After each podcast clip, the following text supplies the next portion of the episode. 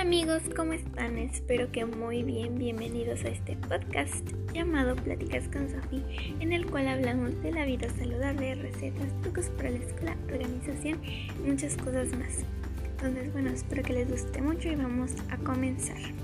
El día de hoy les voy a dar una receta que es súper fácil de hacer. Es pay de limón, así que vamos a empezar. Los ingredientes son dos tubos o paquetes de galleta María, una lata de leche evaporada, una lata de leche condensada y 6 limones. Primero, para la preparación vas a exprimir los limones para obtener jugo de limón sin semillas. Vas a licuar la leche evaporada con la leche condensada y el limón hasta que quede como una crema. En un recipiente colocas una base de galletas marías y agregas la mezcla anterior. Continúa haciendo capas de galletas con de la mezcla hasta llegar al tope del recipiente.